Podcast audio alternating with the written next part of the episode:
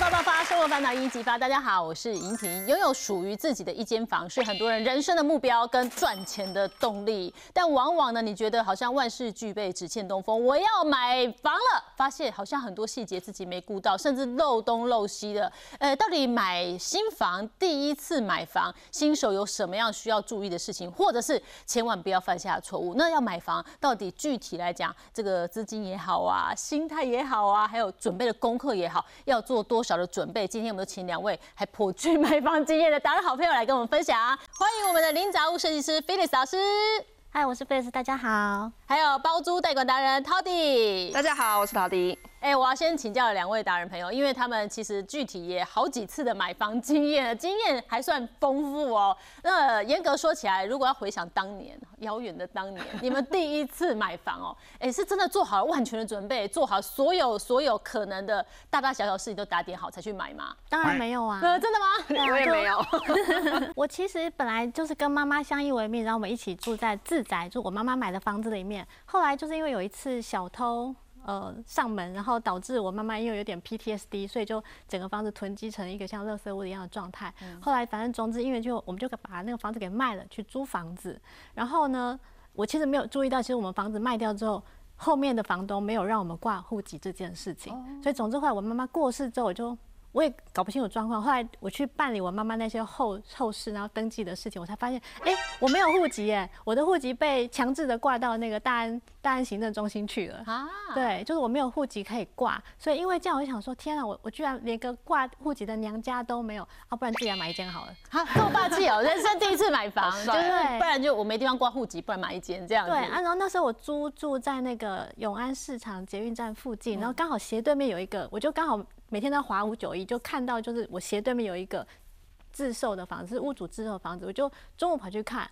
然后傍晚就去签约了，这样就买了。哎，人生第一次买房，对 Felix 老师而言，真的是这么的简单。就是我现在没有户籍啊，我需要一个要挂户籍，好，那就过个马路就买了房了。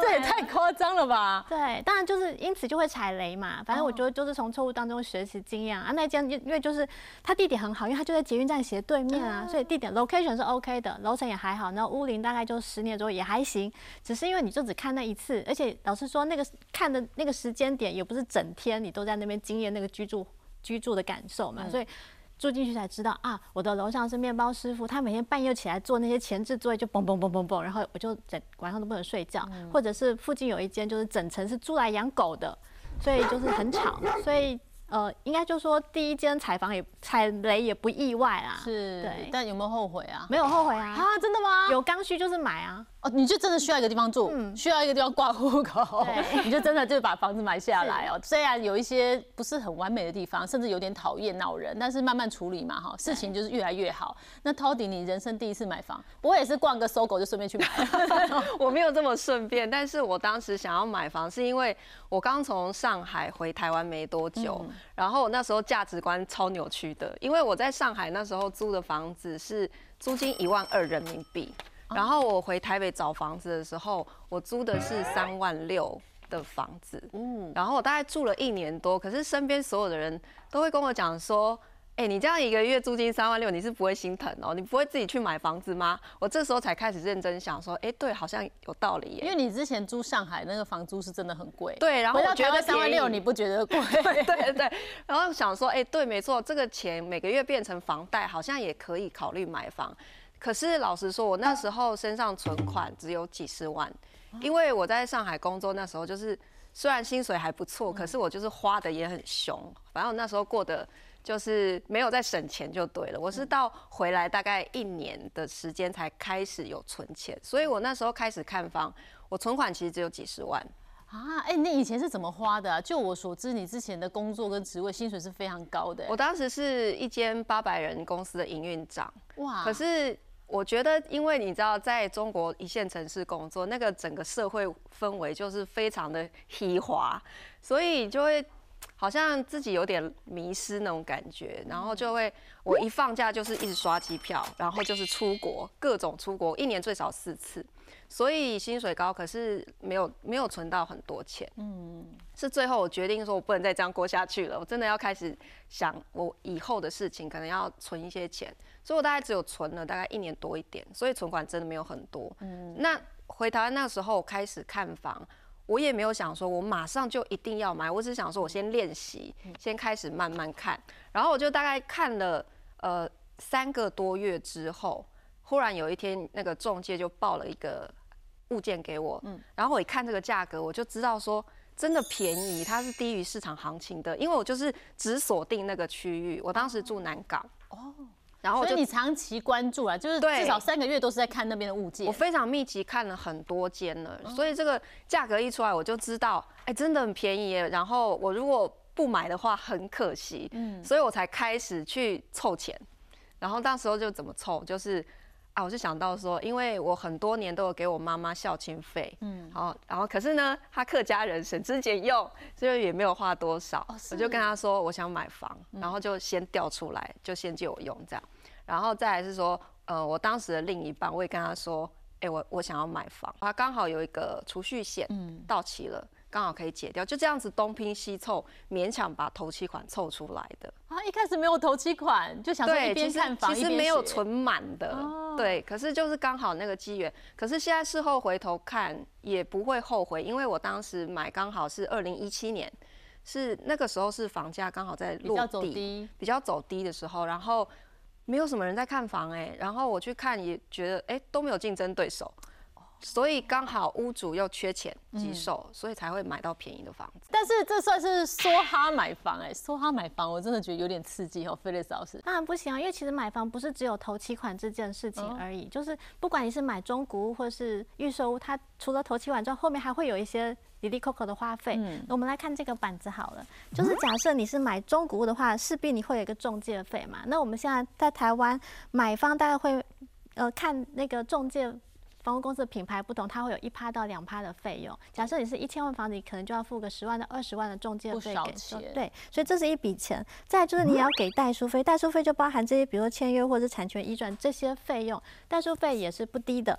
再来就是呃，你还要有什么保险啊、地震险这些，就是强制一定要要保的东西。另外就是呃，给政府的就包括像契税啊、什么印花税这些很多规费都在这儿，这也是一笔钱。再就是有一些新城屋的社区，它会要求说你要预缴半年的管理费之类的，所以它也是一笔不少的花费。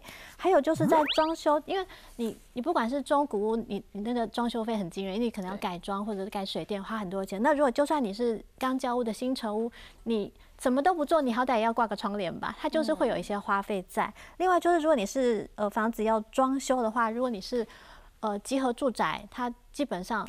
按照法规的话，它是需要送审的，就是需要去申请这个装修许可证。那这个东西低消就是六万块啦，所以滴滴扣扣加起来很多。还有一点是我之前经验过的，就是我买预售然后交屋的时候，他才跟我讲说，我们的瓦斯管费还没有算进去。哇，那就是一开始你本来以为不用出的，你只要投款出来，后面慢慢缴贷款，结果是太单纯。对，然后那个。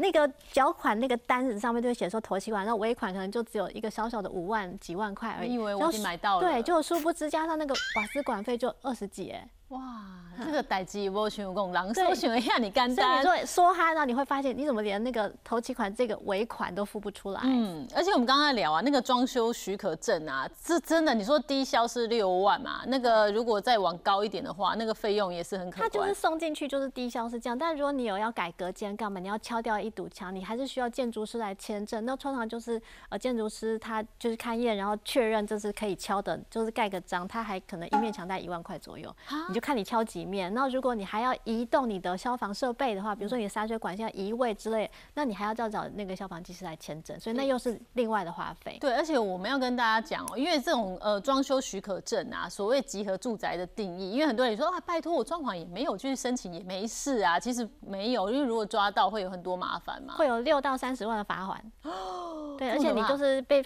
被检举当天你就开始停工，等到你可以复工，那可能你又消耗了一就一阵子时间，就不能做任何事情了。然后这个集合住宅的定义是什么？就是六层楼以上的。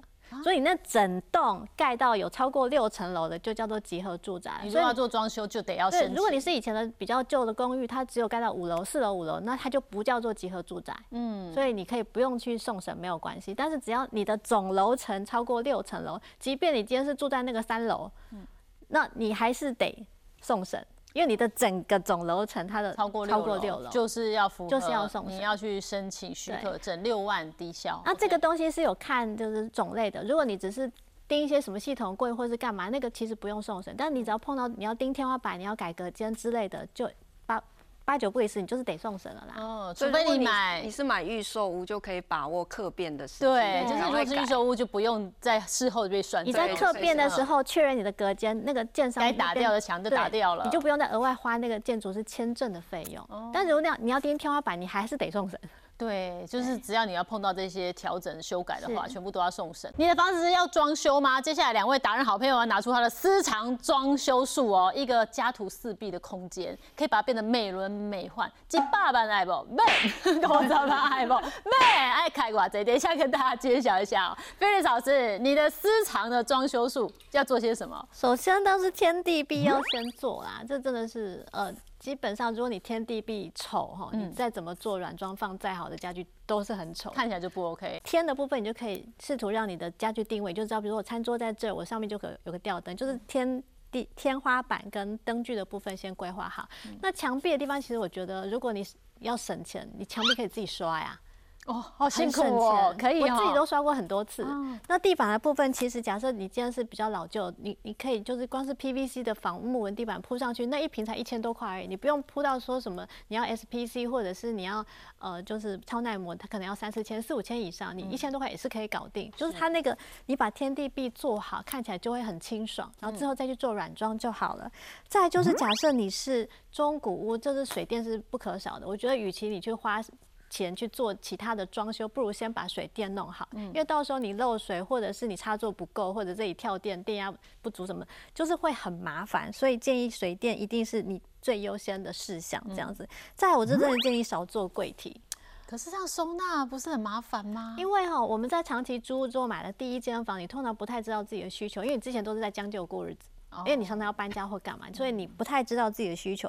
然后大家通常就是买了第一间理想宅，就会想说我要把它做的美轮美奂。没有，我们刚刚讲，第一间通常会踩雷，你也住不久。特别是你买第一间房子的时候，你的年龄层可能刚好是你在新婚，或者是你即即将要生小 baby 的那个阶段，或者是你工作还会有一些变动。所以你这时候花太多钱装修，然后订了一堆柜子，其实你事后会后悔，因为它带不走。再是你转手的时候。你人家嫌，人家会嫌说这个东西拆不了。我真的太同意 Felix 看法了，因为我做包租业的嘛，我就是每天都在帮屋主收拾这一类的房子，因为我们接触的大部分都是比较老旧的中古屋，所以我最常碰到就是他做了满满的木做的柜体，然后你知道这些柜子其实它是很容易折旧的，对，就说你当初做的越满，你到时候折损的就越厉害，你就要开始处理。有没有被重蛀啊？然后它的柜子的状态好不好？有没有褪色啊？对，然后到时候又要全拆，真的又又是多花一笔钱。嗯，所以这种柜体哦太多了，反而不是什么好事，少一点。我觉得反正就是你少做固定柜体，而且你在第一间你可以摸索看看，然后去适应或者是理解你自己的物品量到底是多少，然后先用活动柜体。然后你到了第二间，你就知道说啊，我的物品量大概是这样子，我在针对我的物品量去盯柜子会比较妥当，不要在第一间就把它做死了。嗯。再来就是至少你在挑选色系的时候，你就是尽量用最大公约数，就是黑灰白这种五彩色或者是大地色系，不然你之后呃这个就是最简单可以上手的。然后你透过一些软装让呃房子里面比较缤纷一点是 OK，但是就不要去做太多奇怪的跳色，因为之后你转手什么就会被人家嫌。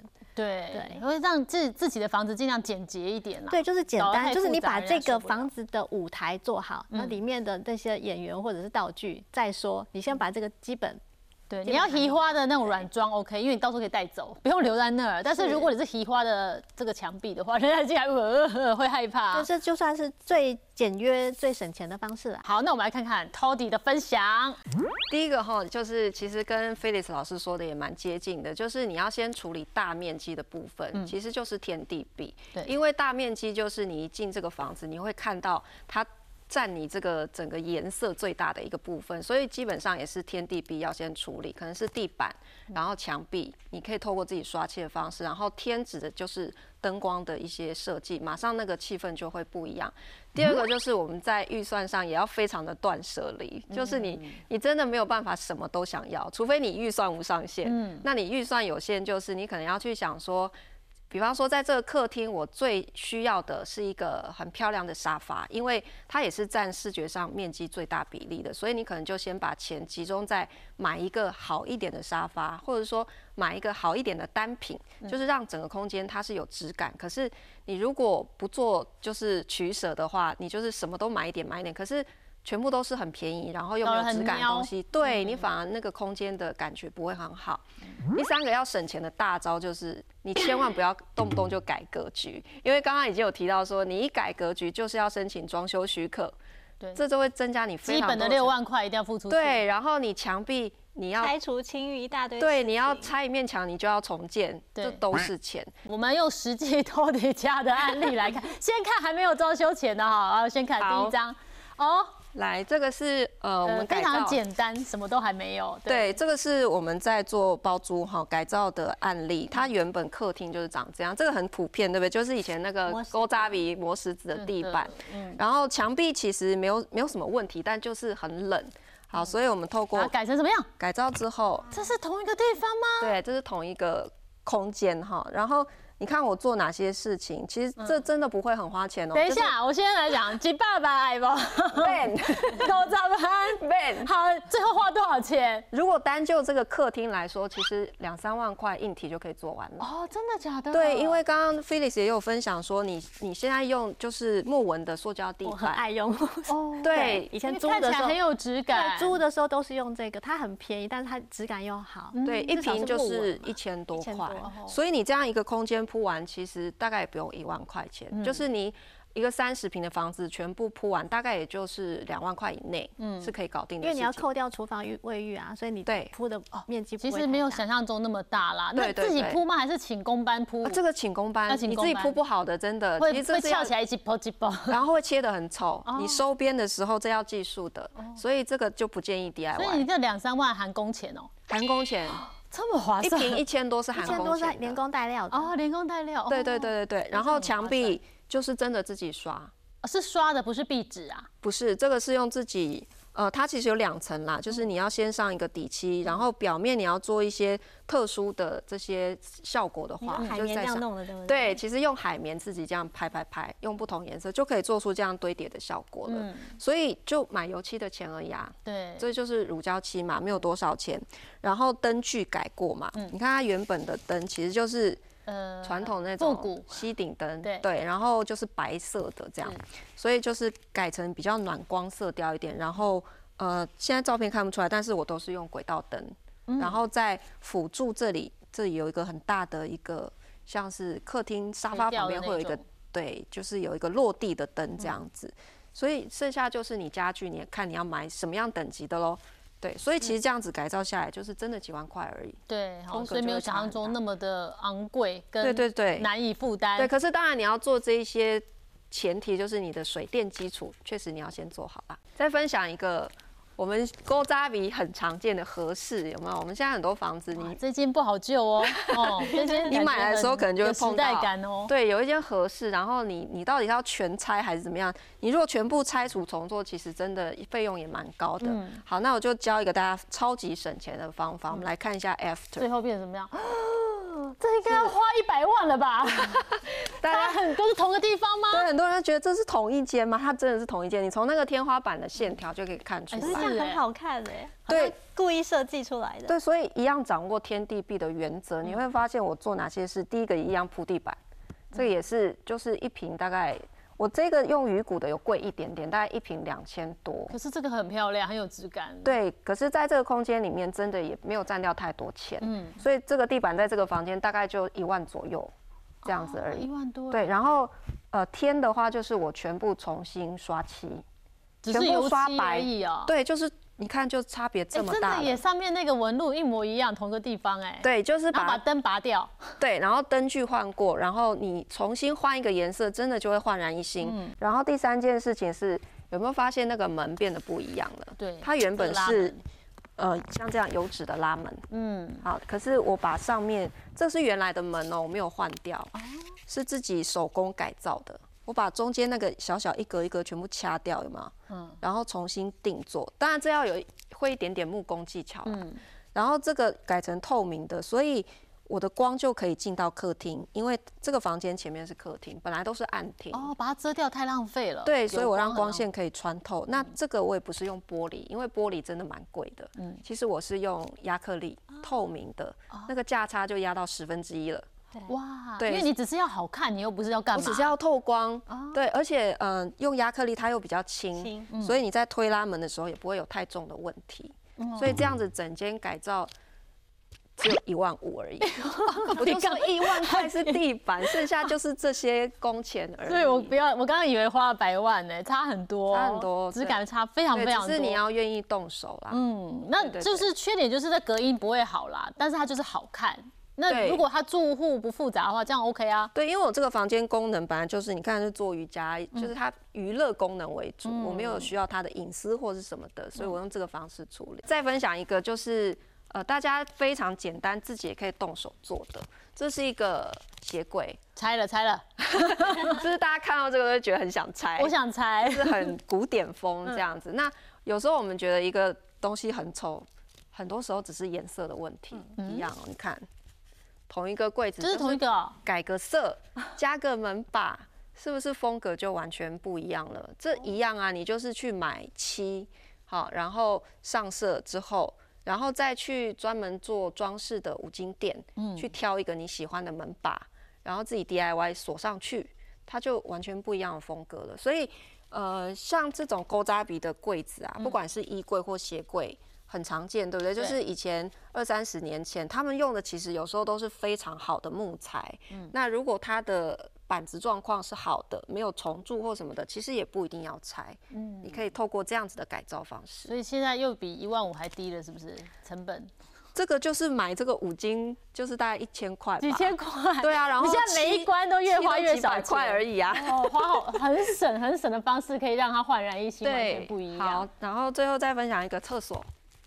厕所是这这太难了，这 这难对，啊。厕所是我们做包租改造的一个大魔王，嗯。因为呃，我们是帮屋主管理嘛，那有时候他原来的屋况，我们会觉得说啊，这样的卖相，你看你就是去租房子，你也不会喜欢吧？对，那如果是你自己家里的话，那那怎么办？好，嗯。那传统工法是不是都说啊，你这是要全部瓷砖跳掉，把它爬掉，全嗯部重这样子，你一拆就是防水层也要全部重做。哦那如果你防水没有做好，可能就会漏到人家楼下去，嗯其实会更麻烦。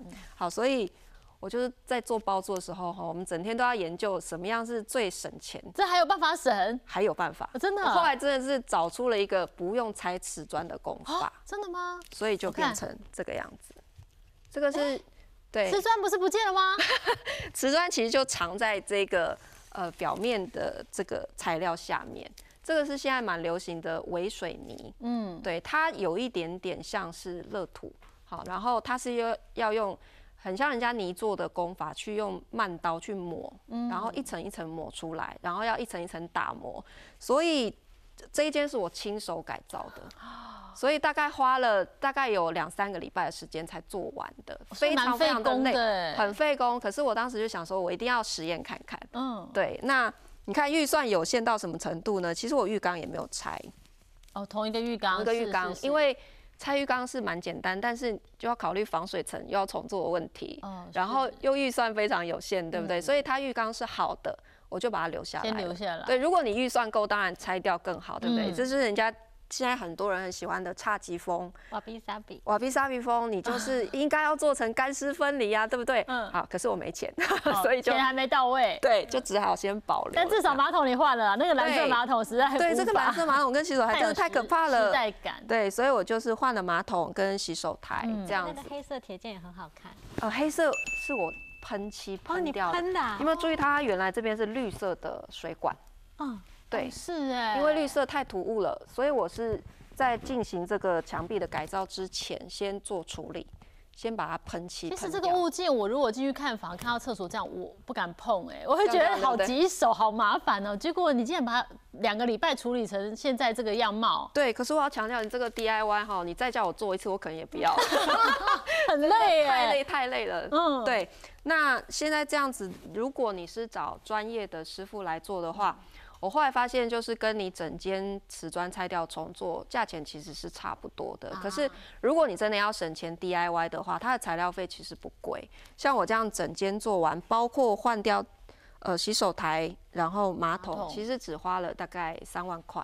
哦，好省哦。对，就是换这几个零件，大概一万五，那剩下的这些材料大概占一万五左右。不过这个施工是棘手又麻烦，所以如果你刚刚说如果找师傅的话，其实价格不会便宜，因为工对钱，因为都是贵在工。哦。对，因为你等于一层一层的上去，是不是？对，然后你要等这一层干了之后，然后再打磨，才可以再上一层，所以才会花到两三个礼拜的时间。而且你要把那个瓷砖缝都抹到平哎，对，要先填缝啊，然后再层上，然后最后还要再上一层，它是防水层。